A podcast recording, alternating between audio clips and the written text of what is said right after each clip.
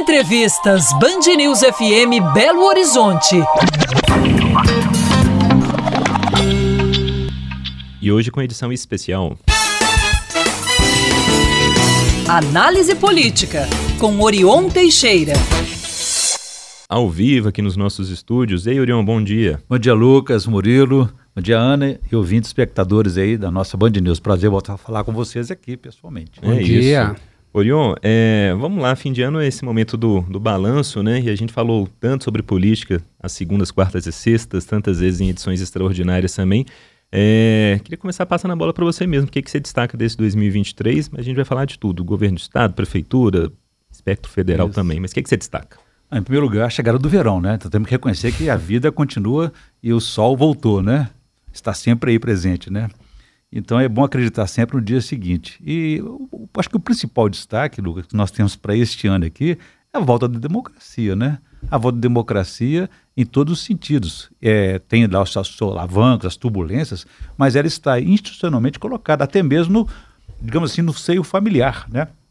Estava vendo a Mônica, a nossa Mônica Bergamo hoje cedo, contando da pesquisa da, do Instituto Mineiro Quest sobre essa preocupação aí do Natal das famílias. 20% ainda temem as brigas de famílias por conta da política. Mas isso já está, já cedeu bastante é, em comparação com o ano passado, o ano atrasado, enfim.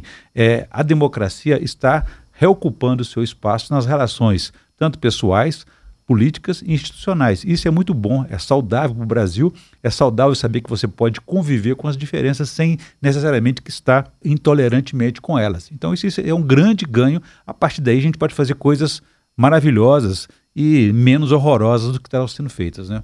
Essa volta desse clima de institucionalidade, né, que eu acho que acaba tangenciando um pouco o que você está comentando também, você acha que isso ajudou a construir essa, vai lá, um, um ano bom para o governo Lula, pensando, por exemplo, na questão econômica, né? O começo de ano tinha uma perspectiva uhum. muito ruim com relação à economia e acho que terminou de uma maneira, talvez o ministro Fernando Haddad Surpreendente, né? É, surpreendente, muito satisfeito, né? É, nenhum petista mais roxo, digamos assim, poderia imaginar esse resultado, né? Já que estão falando de torcidas. Mas é, você veja bem, a economia é sempre o motor, o fator de influência na vida das pessoas, né? Não é à toa que volta e meia as pessoas falam que ela decide uma, ela decide uma eleição, né? Se você está bem, em casa que falta pão, todo mundo briga e ninguém tem razão. Então, quando a coisa está estabelecida, está estabilizada, a tendência de você é, pensar cenários, é, ver alternativas, avaliar e decidir melhor é muito mais interessante do que você ser pressionado por uma situação uma contingência de, de econômica, de falta disso, falta daquilo, que leva você tomar decisões equivocadas. Então a economia, ela traz esse, esse, esse resultado. Por outro lado, é preciso ter um ambiente político que a favoreça. Né? As pessoas precisam ter confiança, segurança jurídica de que vai fazer, vai ser cumprido, vai ser é, realmente aquilo que foi estabelecido, foi combinado. Então, isso aí, a partir do diálogo, a partir da interlocução, é, pode estabelecer uma nova relação. Até o próprio mercado, que via com desconfiança, é. que vai ter, assim, recuperar a sua possibilidade de investimento, tanto o estrangeiro como o, o interno também.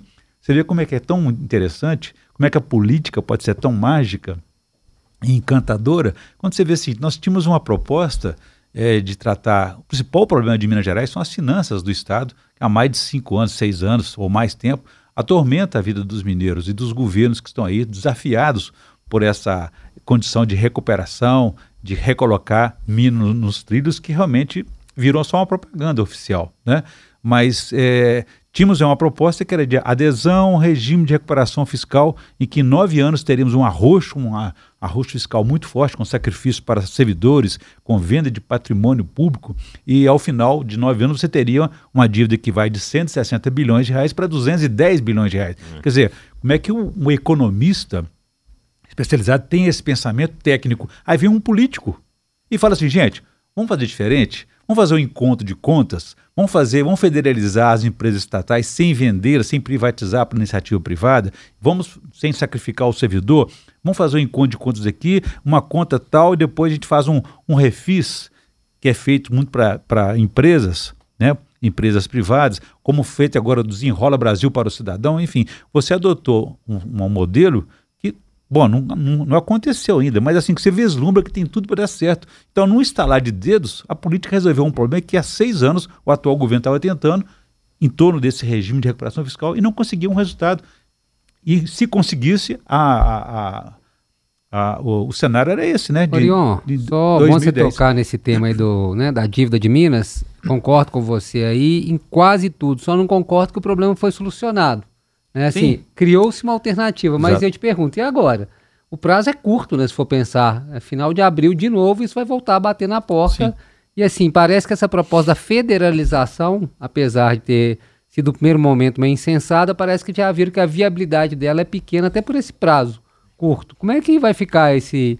Eu acho que foi bom, abriu a discussão, mostrou que não estávamos no melhor caminho, mas você acredita que é possível construir essa solução em tão pouco tempo?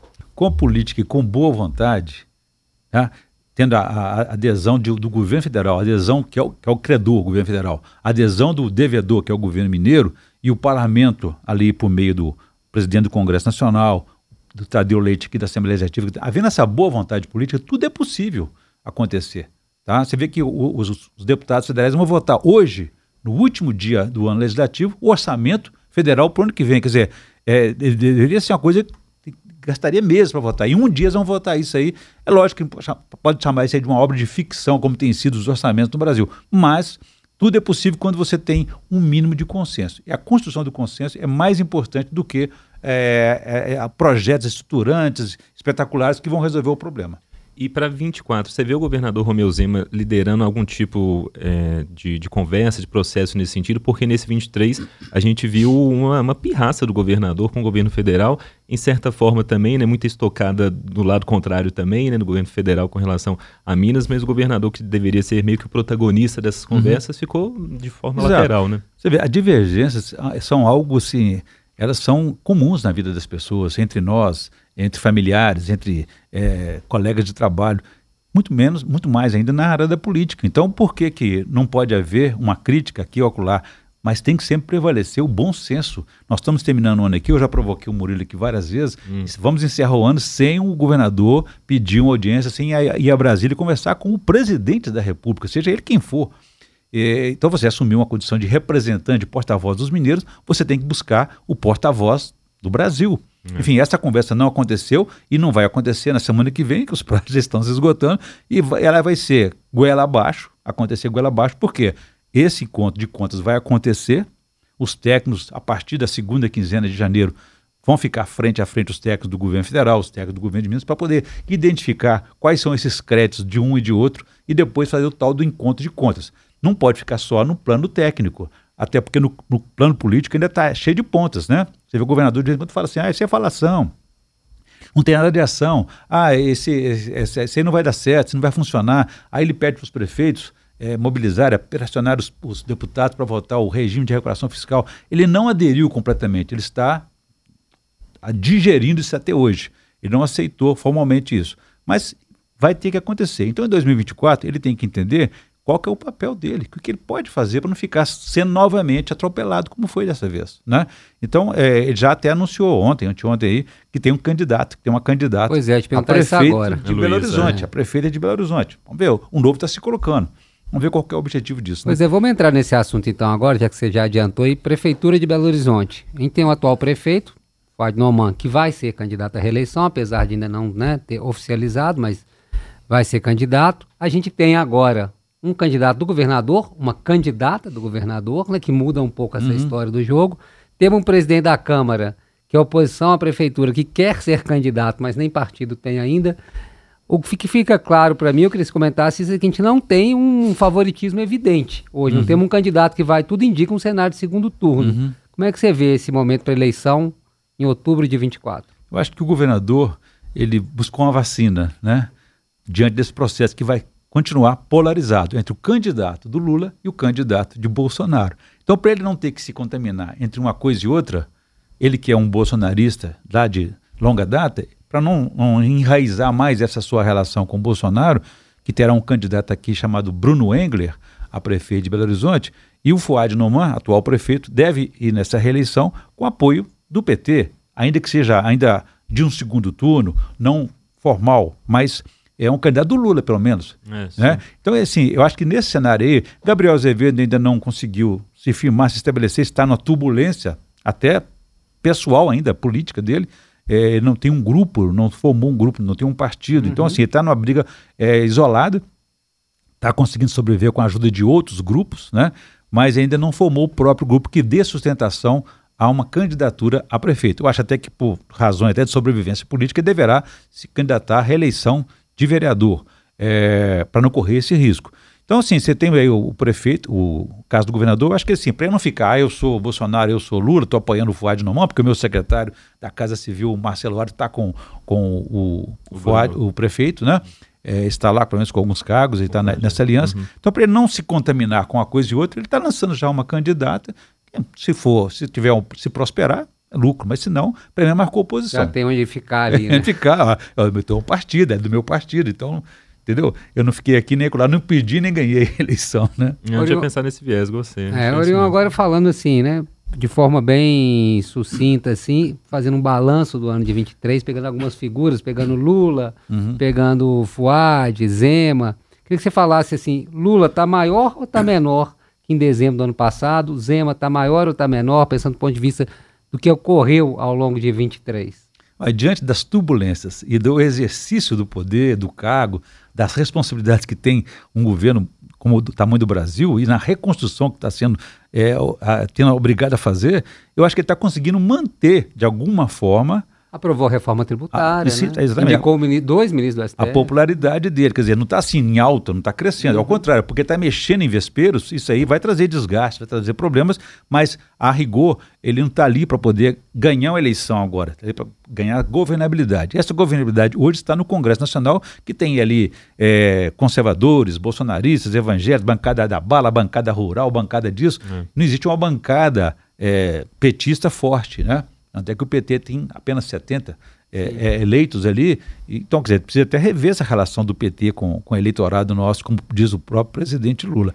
Mas ele conseguiu ainda costurando, as pessoas criticam, ah, o Centrão, não sei o quê. Então, o Centrão sempre existiu, né?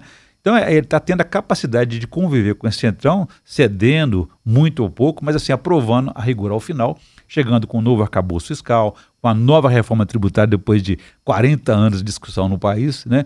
Quer dizer, quem diria que o o, o, governo no primeiro ano já tivesse esse feito todo. a inflação controlada e ainda é, a posição da economia Brasil no ranking mundial melhorou muito também. É, não eu, na economia. Eu agora. acho que o discurso que ele fez ali no Congresso, nessa, no ato de aprovação da, da reforma. reforma. tributária, como você disse, depois de 40 anos, foi um resumo do que foi, né? Porque parte vaiava ele, xingava ele de ladrão, se virou de costas para o nacional, outra parte chamava ele de Lula guerreiro do povo brasileiro, e ele falou: olha, obrigado a todos vocês. Né, a reforma foi aprovada. Ah, né, assim, com protesto, com aplauso. Uhum.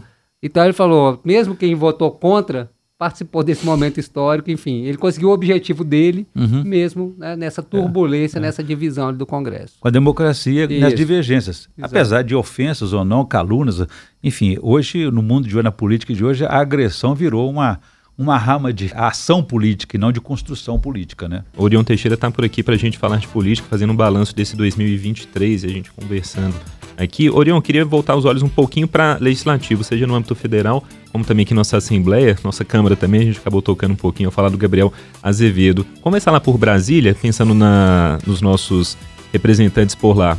Senador Cleitinho, Carlos Viana, Rodrigo Pacheco, nessa figura proeminente na, na política nacional. O que, que você tem para falar aí do, dessa trinca? O Senado como representante dos estados. Né? Eu vejo que Cleitinho, como o Carlos Viana, fazem uma política pessoal né? nas redes sociais, com seu próprio eleitorado. Não vejo uma construção por Minas Gerais. O, o Rodrigo Pacheco, é o senador mais antigo dessa, desse trio que você falou aí, que é presidente do Senado, mostrou agora a que veio e está deixando algum legado do seu seu, da sua né? gestão, do seu mandato como presidente, inclusive, é. não como uhum. senador, um importante legado que é essa construção de uma da alternativa para a dívida de Minas Gerais, que é o grande problema é, do Estado nos últimos 20 anos. Você vai dizer que isso vai transformar ele é, em potencial candidato a governador? Pode ser que sim, ou pode ser que não, porque isso, isso digamos lá que a, a dona Maria não vai tomar conhecimento disso, né? O uhum. cidadão comum não toma conhecimento disso, né? O senhor João Lanta quer saber se, se a dívida vai ser com federalização, se vai ser com encontro de contas é, é, uma, é, uma, é uma política bastante alta. Então não é assim uma coisa que vai ali mexer na vida do cidadão. O resultado dela, sim, pode ser que isso favoreça, traga benefícios para todos. Acreditamos que sim. Mas o Pacheco está conseguindo fazer, então, nesse.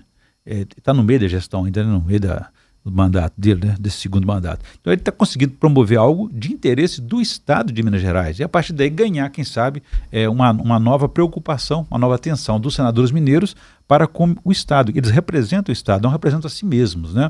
O próprio Cleitinho andou reclamando do Pacheco de não ter participado desse evento quando ele começou a dar certo. Uhum. Pô, então por que, que lá atrás ninguém buscou? Porque ter proposta mirabolante, alguém pode falar assim, ah, eu defendi isso aqui há 15 anos. Não adianta você defender há 15 anos. O importante é que a pessoa certa, no lugar certo, certo, fale com a pessoa certa. É, Essa é. capacidade, poucos é têm o timing, né? É, exatamente. Agora, Orion, passando para a Câmara dos Deputados, né? Câmara Federal.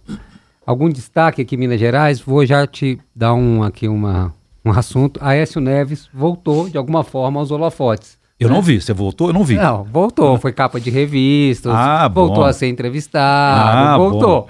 Queiramos ou não, gostamos ou gostamos. Não, mas a questão ele não é, voltou. A questão assim, não é gostar. Assim, né, não, talvez na medida que ele queira. É. Não com a força política, é. talvez, de outrora. Mas ele voltou a ser assunto, em alguma medida. Ele estava completamente sumido. Com a absolvição que Por teve. Por opção dele, inclusive. Sim, com voltou a falar da dívida de Minas, né? voltou a até criticar o governo, enfim. Que foi governador durante oito anos. Eu queria que você comentasse um, quem se destacou na Câmara Federal e um pouco do Aécio que você falasse também. Ah, com certeza não foi Aécio Neves que se destacou. Eu acho que ele pode até vir a ser, voltar a ser, mas ainda não aconteceu.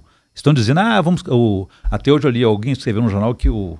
É, numa notícia que o, o, PSD, o Aécio está sendo chamado pelo PSDB para ser candidato a governador. Olha, ele não vai ser chamado, ele chama o PSDB, né? Mas eu acho que o PSDB já acabou. O PSDB acabou. E o Aécio Neves foi junto, ou ele levou o, o PSDB dele a esse processo de autoextinção. Pode ser reconstruído? Pode. Não como PSDB. Quem sabe mudar a sigla, quem sabe mudar o programa, a relação, o programa de governo, mas eu acho que aí esgotou. Você veja bem que o PSDB e o PT, eles estavam é, numa rivalidade emarnada desde os anos 88, a primeira disputa presidencial. De lá para cá, estiveram sempre 20 anos aí, uma disputa polarizada, como hoje nós temos essa polarização aí que deve passar também entre bolsonaristas e petistas e tal. Mas esse, durante 20 anos tiveram essa polarização. Só que o PSDB acabou. Tanto acabou que o principal ícone desse PSDB, desse tucanato, virou vice do Lula, que é Geraldo Alckmin, foi três, três vezes governador de São Paulo. Esse sim, um líder do PSDB que, é, que tem a característica matriz paulista, né? Então, eu não vejo o Aécio Neves como condições de recuperar. Pode ser que ele consiga. O fato de ele voltar a falar não significa que ele voltou. É preciso que algo aconteça de modo que ele se torne competitivo, que ele se torne, é, digamos assim, tem essa importância para Minas Gerais. Ele veio falar da dívida agora, mas ele já foi governador. Ele podia ter dado essa proposta lá atrás, não sei, porque não fez. Mas o, o fato é que, de, da bancada federal de Minas Gerais, eh, não vejo, ninguém deu visibilidade à sua atuação, não. O Reginaldo Lopes tentou também fazer uma mesma proposta sobre a dívida. Ele teve um protagonismo, uma presença, uma visibilidade com a reforma tributária, tributária. como coordenador daquele de, é, grupo, de discussão. De Enfim, é, basta querer para ter atuação que tem um interesse maior do que o próprio mandato. Agora, só ainda na Câmara, você falou do Reginaldo Lopes. Você acha que ele é um.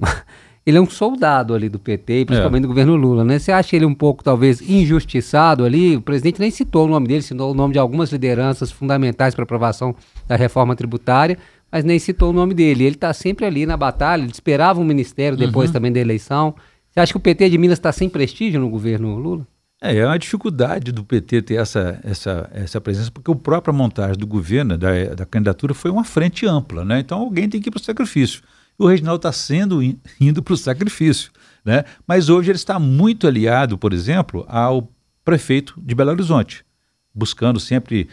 É, é abrir portas para ele em Brasília, levar os ministérios. Então, assim, digamos que ele já está é, assim, é, é, apalavrado ali, combinado, acertado, de apoiar o, o, o Fábio Neumann. Não vai se colocar mais como um pré-candidato, como ele já fez outras vezes. Né?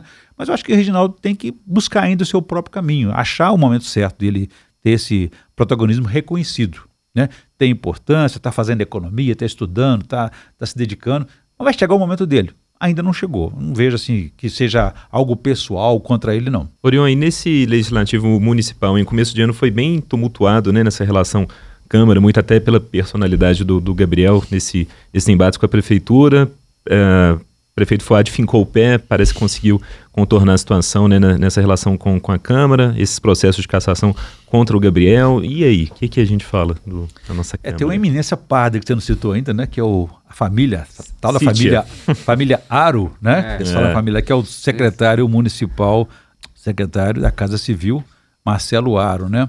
É, que tem uma influência muito forte. Tem uma. É um bloco, né? É um bloco, assim como o Cleitinho tem a família dele, tem um vereador, um prefeito, um deputado estadual e ele senador, né? É, é... compara. Bom, aí vamos chegar lá, né? Quem chegou primeiro?